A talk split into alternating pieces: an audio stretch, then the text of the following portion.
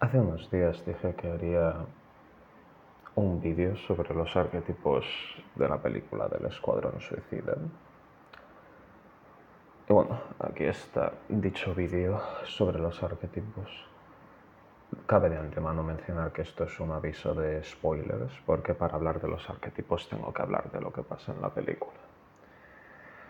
Así que, bueno, para quien no lo sepa, no me refiero a la de película del Escuadrón Suicida de hace cinco años, sino a la que salió hace unas semanas. En fin, eh, lo que voy a hacer va a ser, voy a hablar de los personajes y el arquetipo que representa cada uno de los personajes. Bueno, no solo arquetipos, sino desarrollo del personaje, porque dentro de los arquetipos también incluye, o sea, arquetipos no son solo personalidades.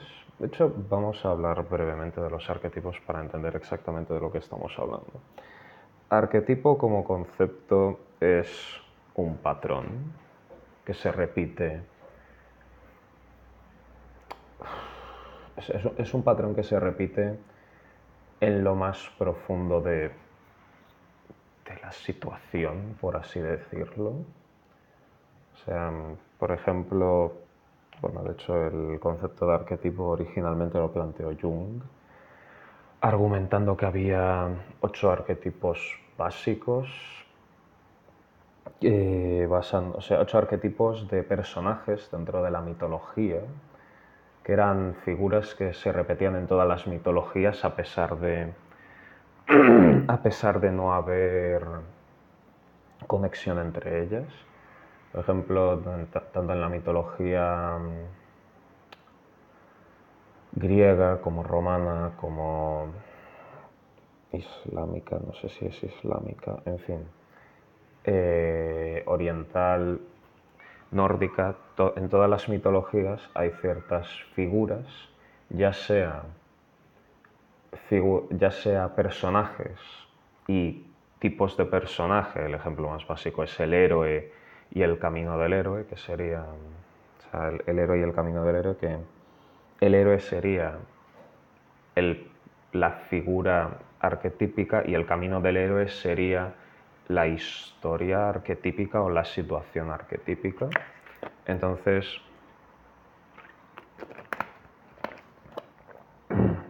una vez habiendo dejado eso claro, o todo lo claro que creo que lo puedo dejar, vamos a hablar sobre arquetipos en esta película, lo cual no hay mucha variedad de arquetipos en esta película, todo se ha dicho, pero aún así me parece interesante la forma en la que esta película la trata. Cabe mencionar que la recomiendo encarecidamente verla, es de las mejores películas de superhéroes que ha habido en las... En, no sé, diría de hecho de siempre. Pero bueno, eh, vale, vamos a empezar. El primer protagonista, el personaje de Idris Elba, Bloodsport, es una mezcla entre el personaje del protector, que el protector a grandes rasgos es como la figura paterna que protege a los hijos o al hijo. Bueno, de hecho es la figura que protege, o sea, es el que protege al inocente durante su niñez. El inocente es otro de los arquetipos que lo hablaremos más adelante. Mm, entonces, este personaje a lo largo de la película tiene un arco, o sea, tiene entre comillas un arco de redención para quien no lo sepa, en la película del Escuadrón Suicida todos son malos. O sea, son criminales que, van a que han ido a prisión y que para reducirles, pero, pero no a prisión por cosas ligeritas, sino este hombre a grandes rasgos es un asesino profesional. Y bueno, entonces va a prisión y entonces hacen misiones y eso le reduce tiempo de su condena. pues bueno, el arco de redención de este hombre, o sea, su arco de personaje es un arco de redención en el que primero, o sea, primero empieza viendo cómo le ha fallado a su hija biológica y a lo largo de la misión se ve a una niña más o menos, o sea, otro de los protagonistas es una, es una, bueno, no es una niña, pero es una joven, puede que un poco más mayor que su, que su hija, pero esa joven, que es cazadora de ratas 2, ya hablaremos de ella luego, eh, esa hija, a grandes rasgos, es. O sea, no encaja en el escuadrón suicida porque ella es una buena persona que, que por, cometió un crimen menor y acabó ahí. Entonces, ese personaje es, la es un personaje que no debería estar en el escuadrón suicida y el personaje de Bloodsport acaba a grandes rasgos consigue protegerla y evitar que muera a lo largo de la película, cumpliendo así su labor como protector y también más al final de la película acaba convirtiéndose en el líder del grupo.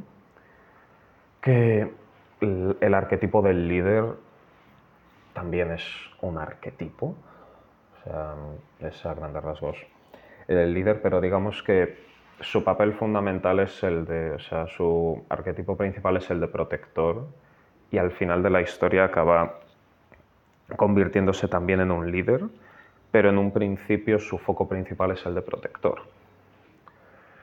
Vale, eh, ya hemos hablado de por ahora vamos a hablar de cazadora de ratas.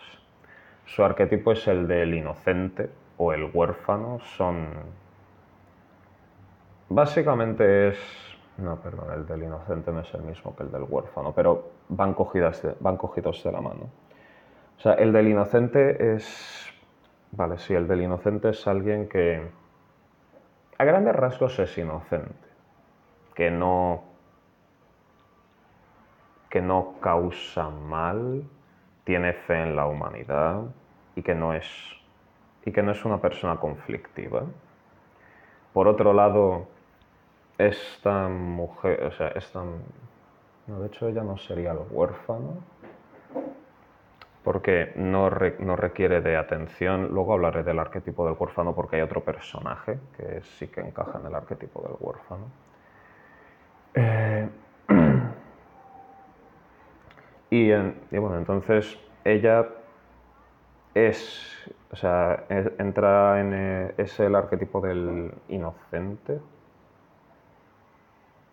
a grandes rasgos, diría que sí y su arco de personaje consiste en la transición de ser un niño a la adultez, porque al final de la historia, o sea, en el, en el último acto, cuando se enfrentan a, la estrella, a Starro, a la, estrella de mar gigante, sí, ese es el, el enemigo final, por así decirlo. O sea, cuando se enfrentan a la estrella de mar gigante, es ella quien vence a la estrella y no Bloodsport, que se supone que es el líder.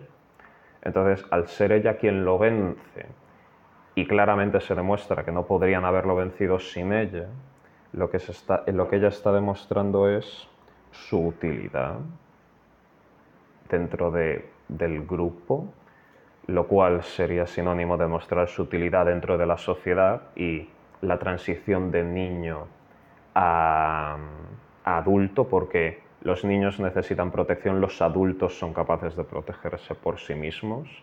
Los niños no suelen aportar nada a la sociedad, los adultos sí. O sea, no suelen aportar nada en el sentido más técnico de la palabra, o sea, de producir.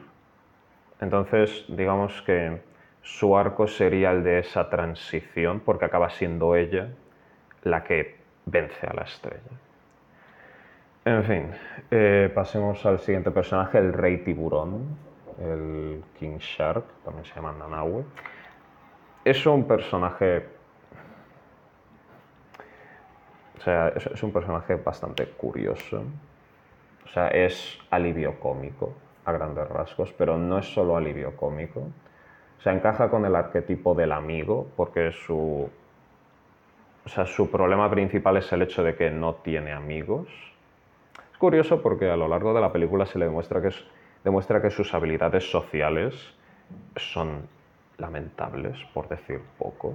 Quiero decir, no entiende, no entiende cómo funciona las normas sociales, ni la jerarquía social, ni las interacciones sociales, ni la premisa de las interacciones sociales. Eso se ve claramente en su segunda escena, cuando en, o sea, James Gunn hace un, gag cómico en el que el rey tiburón intenta comerse a la cazadora de ratas por el hecho de que está hambriento. Pero ese gag cómico, a su vez, representa muy bien el problema del personaje, que es que mm, no entiende, como, como no ha tenido relaciones, no, o sea, no ha tenido relaciones sociales, no entiende las normas no escritas de las relaciones sociales. Entonces, digamos que eso le dificulta la socialización. Entonces, a grandes rasgos es el arquetipo del amigo porque busca la amistad del grupo, o sea, busca la amistad y busca pertenecer a un grupo. Ese sería el arquetipo del amigo. No es del todo el arquetipo. De hecho, este hombre no tiene mucho arquetipo porque no es que tenga mucho arco de personaje. Sí, eh, está correlacionado los arquetipos con los arcos de personaje, cabe mencionar. Pero, en fin, aquí el punto al que quería llegar.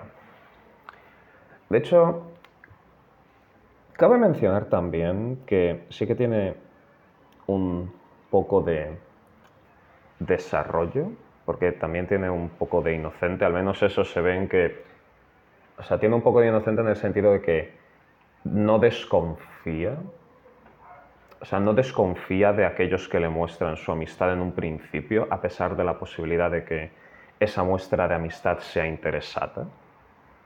Y eso se ve más al final de la película, en el que en un principio se encuentra con unos bichos en un acuario que le muestran cierta amistad y en cuanto pueden se lo intentan comer. mientras que... Eh, entonces, claro, sin embargo, a lo largo de la película mm, desarrolla una amistad real con Cazadora de Ratas, el personaje del cable antes.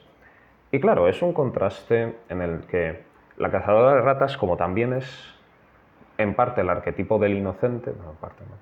O sea, como es el arquetipo del inocente, ambos confían el uno en el otro a pesar de que no deberían, pero como los dos lo hacen de forma genuina, los dos se correlacionan muy bien.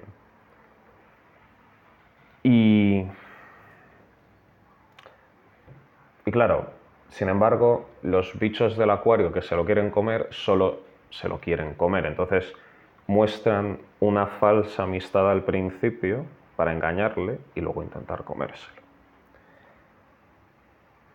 Claro, ahí sería donde diría que entra en juego lo del inocente, porque es inocente, no ve ese intento de engaño o ese intento de aprovecharse de él. Pero puede que eso sea estirarlo un poco, así que de momento voy a limitarme a decir que está ahí y que potencialmente puede ser, pero bueno.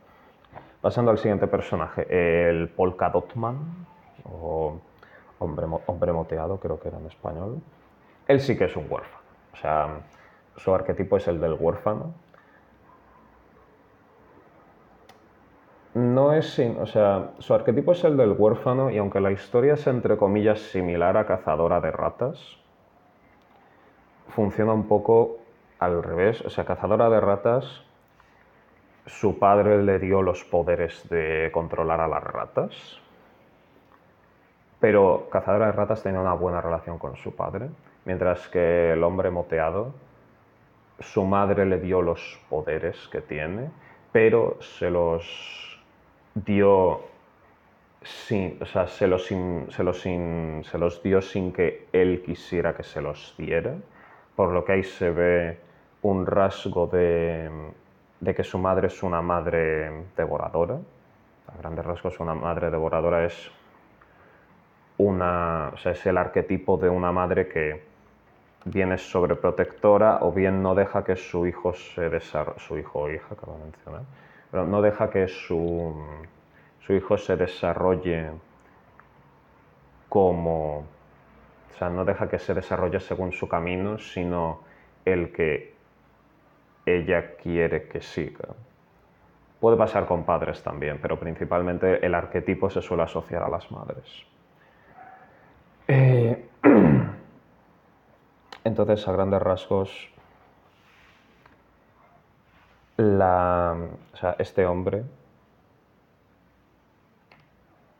encaja más con el arquetipo del huérfano, dentro de lo que cabe, porque no tiene una figura paterna que le proteja, a diferencia de la cazadora de ratas. Y irónicamente, muere a lo largo de la película. Es irónico porque muere, o sea, tanto cazadora de ratas como él a grandes rasgos tienen el mismo arco, que es transitar, a la, o sea, transitar de la niñez a la adultez. Sin embargo, él muere porque no tiene ese rol de protector que cazadora de ratas sí que tiene. Y es curioso porque, porque a grandes rasgos la figura del protector es indispensable para que un niño sobreviva mientras se va convirtiendo en adulto. Quiero decir, una cría en la naturaleza no puede sobrevivir sin alguien que la proteja en su periodo de, de, crecimiento y transición. Y la muerte de este hombre, yo apostaría a que representa eso. No creo que el James Gunn lo hiciera aposta porque su muerte casi se trata como un gag cómico, pero su muerte encaja, al menos para mí encaja por eso. En fin, eh, siguiente personaje. Eh, Harley Quinn. Lo siento, Harley Quinn no tiene arco de personaje. o sea, sí que tiene un amago de arco de personaje, pero se resuelve en los primeros 30 minutos de película, ergo no es arco de personaje real, porque el arco de personaje por norma de general siempre se resuelve en el tercer acto, que es el tercer acto suele ser los últimos 20-30 minutos de película, últimas 50 páginas del libro aproximadamente. Ergo, yo en lo personal diría que Harley Quinn solo estaba en la película para atraer, para sacar ventas, porque Harley Quinn es el único personaje conocido de todos estos personajes. Entonces, lo siento, fans de Harley Quinn, es un personaje muy poco relevante en esta película. Lo único que hace es conseguir una jabalina y atravesarle el ojo a la estrella de mar gigante para que las ratas puedan cargárselo. Luego hablaré de una imagen curiosa de cómo matan a la estrella de mar, porque también es arquetípica, irónicamente hablando. O sea, evidentemente dudo mucho que. dudo mucho que el James Gunn lo hiciera pensando en que es una imagen arquetípica, pero irónicamente es una imagen arquetípica, esa es la gracia de los arquetipos. En fin, el siguiente personaje del que voy a hablar es de el villano, la estrella de mar gigante. Me hace gracia porque en un principio no tenía pensado hablar de él, pero justo, justo antes de morir le dan una pequeña frase, que es que a grandes rasgos él dice que él estaba contento viajando por las estrellas, lo cual implica que él no, o sea, no se volvió villano porque sí, sino porque lo atraparon, y a grandes rasgos le vuelve una víctima de las circunstancias. Pero, claro, víctima de las circunstancias no suele ser, no hay un arquetipo que sea víctima de las circunstancias. O sea, nada ni nadie es realmente, esto me puede meter en problemas, pero realmente no hay tal cosa como víctima de las circunstancias. Siempre hay una causa y consecuencia. Entonces, si Starro, viajando por el espacio, hubiera prestado más atención a los humanos, los humanos no le habrían atrapado. No me quiero meter mucho en esto, porque la gente automáticamente se va a ir a polémicas y de momento no me quiero meter en polémicas, pero bueno. Yo el razonamiento que voy a dejar es que en una historia, si tú pones a alguien que es víctima de las circunstancias, la historia no arranca. Porque alguien que es víctima de las circunstancias, en una historia, ya sea libro o película, no puede crecer. Y la historia, y una historia, por norma general, siempre es el crecimiento de una persona. Si una persona es víctima de las circunstancias y no es responsable en absoluto del conflicto que hay en su vida, no puede arreglar el conflicto. Si no puede arreglar el conflicto, no hay historia. Porque la historia a grandes rasgos es eso, eso es el arco de personaje. Me voy a escudar en eso para seguir adelante. Voy a hablar del, de, precisamente voy a hablar de la imagen que dije antes.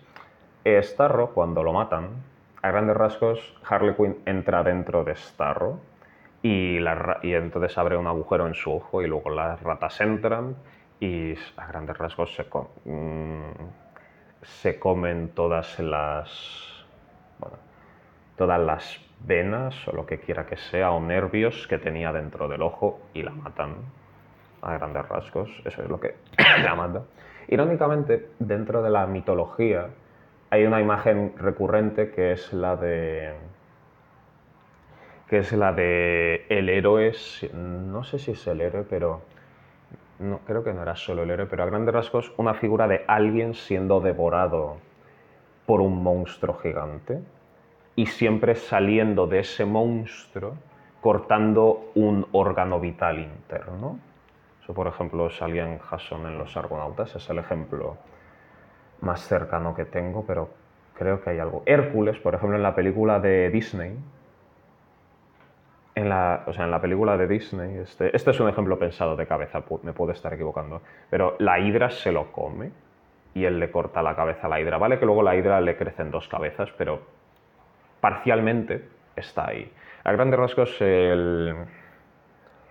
la, la simbología o el arquetipo consiste en que cortar ese, o sea, ese salir del monstruo consiste en un renacimiento convertido en otra persona, parcialmente. No, es otra persona, pero más bien como... Es que la, la, simbología consiste en que cortar el... Cortar el órgano vital de la criatura que te ha comido es sinónimo de...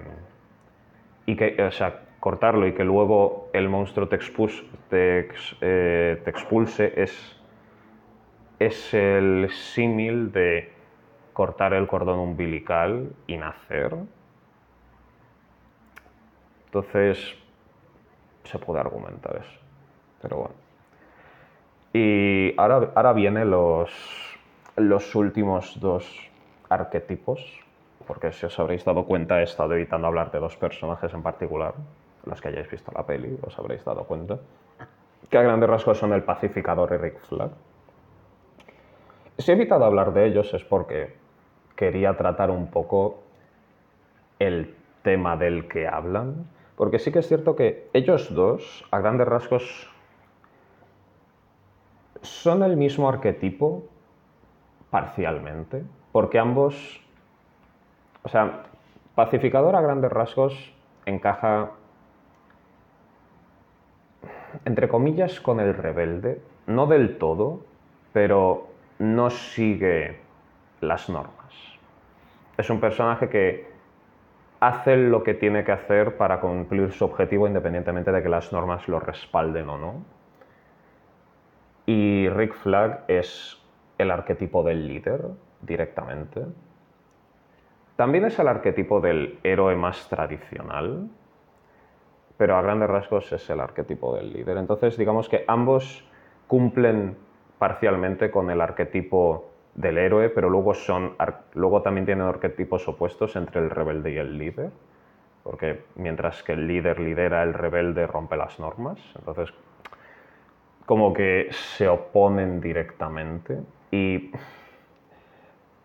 para aquellos que hayáis visto la película entenderéis, o sea, ya sabéis a lo que me refiero Rick Flag y Pacificador, hay un momento de la película en la que descubren que los americanos estaban detrás de, todo lo que le pasó a la estrella de mar, a Starro.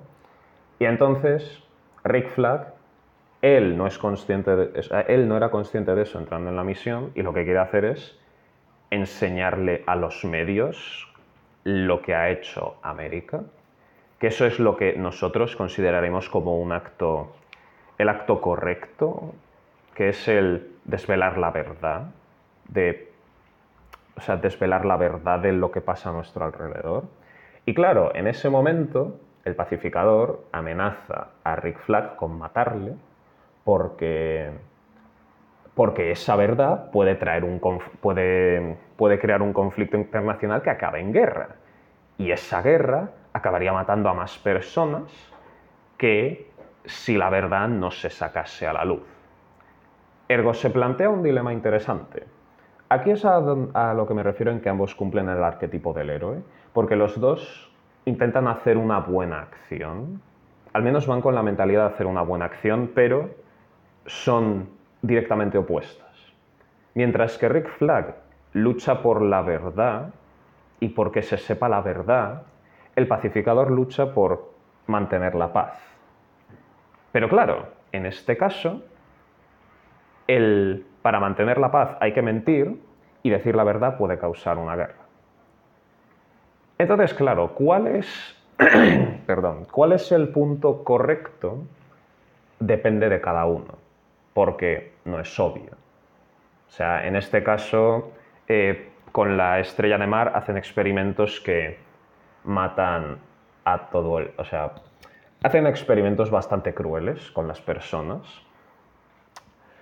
Y claro, mm, a grandes rasgos, si eso se destapara sería algo bastante similar a destapar lo de los campos de concentración. No llegó a tanto, no, llega a ser 6 millones de personas, pero sería algo similar a eso. Entonces, claro, mm, ahí se... Y claro, si se destapa eso, lo más probable es que e, es un casus belli brutal, el cual fácilmente desencadenaría una guerra. Lo cual, claro, plantea la incógnita. ¿Cuál es la respuesta adecuada? engañar, ocultar la verdad para evitar una guerra o hacerla pública y lidiar con las consecuencias de esa verdad? No es una respuesta obvia y creo que James Gunn hace eso a propósito porque ambos personajes son el mismo, o sea, ambos personajes a grandes rasgos ocupan el mismo papel pero sus perspectivas se juxtaponen. No sé si en español esa palabra existe, sé que en inglés sí, pero. En fin, sus perspectivas son las mismas, tienen el mismo, o sea, tienen entre comillas el mismo objetivo, no del todo. O sea, tienen el mismo objetivo en el sentido de que tienen la misma perspectiva, o sea, van con la misma mentalidad de hacer el bien, entre comillas, y sin embargo chocan. Y de hecho al final el pacificador acaba matando a Rick Flag, lo cual entre comillas yo diría que demuestra que dentro de la perspectiva de la película, o sea, dentro de lo que es la película, la perspectiva del pacificador acaba siendo más correcta que la de Rick Flag, que es la de ocultar la verdad en pos de proteger el bien común. O sea, un pequeño sacrificio, un pequeño sacrificio para un bien mayor. Ahora, esto es un debate filosófico que mm, no, tiene una respuesta fácil, pero desde luego a mí creo que es el punto que más me ha llamado la atención de la película. Y bueno, hasta aquí habría llegado el vídeo sobre arquetipos. Espero que os haya gustado. Buena suerte si habéis llegado hasta el final. y, lo agradezco. Y eh, si habéis llegado hasta aquí os lo agradezco. Y si os ha gustado, agradecería que me lo dijerais, aunque sea por mensaje privado o con un like o algo así. Y bueno, si gusta, haré más, más análisis de arquetipos sobre otras películas.